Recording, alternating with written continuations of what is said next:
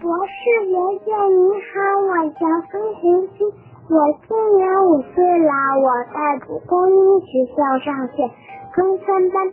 今天我想问你一个小问号：香蕉没有种子，它怎么还能种出来呢？谢谢博士爷爷。香蕉是怎么种出来的？听广播的小朋友，香蕉啊，是我们经常吃的水果。特别是在南方气候比较热的地方，很多的果园里呀都种着香蕉。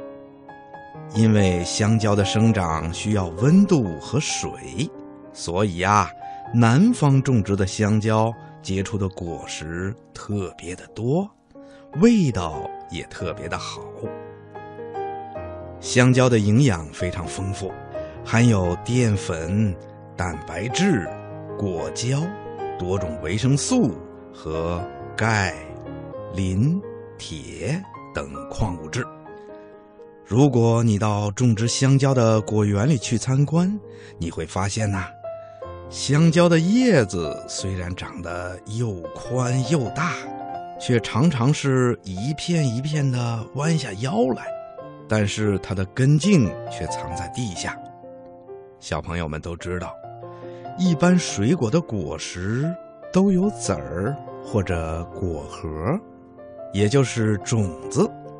可是啊，每当我们吃香蕉的时候，并没有发现香蕉里有籽儿或者果核。那么，香蕉的种子藏在哪里呢？原来呀，香蕉在几千年以前是野生野长的。后来，人们虽然发现它的果实可以吃，但是吃起来很麻烦。这是因为在香蕉里有好多黑色的小硬粒儿，也就是香蕉的种子。人们很难把这些小硬粒儿跟香蕉的果肉分开。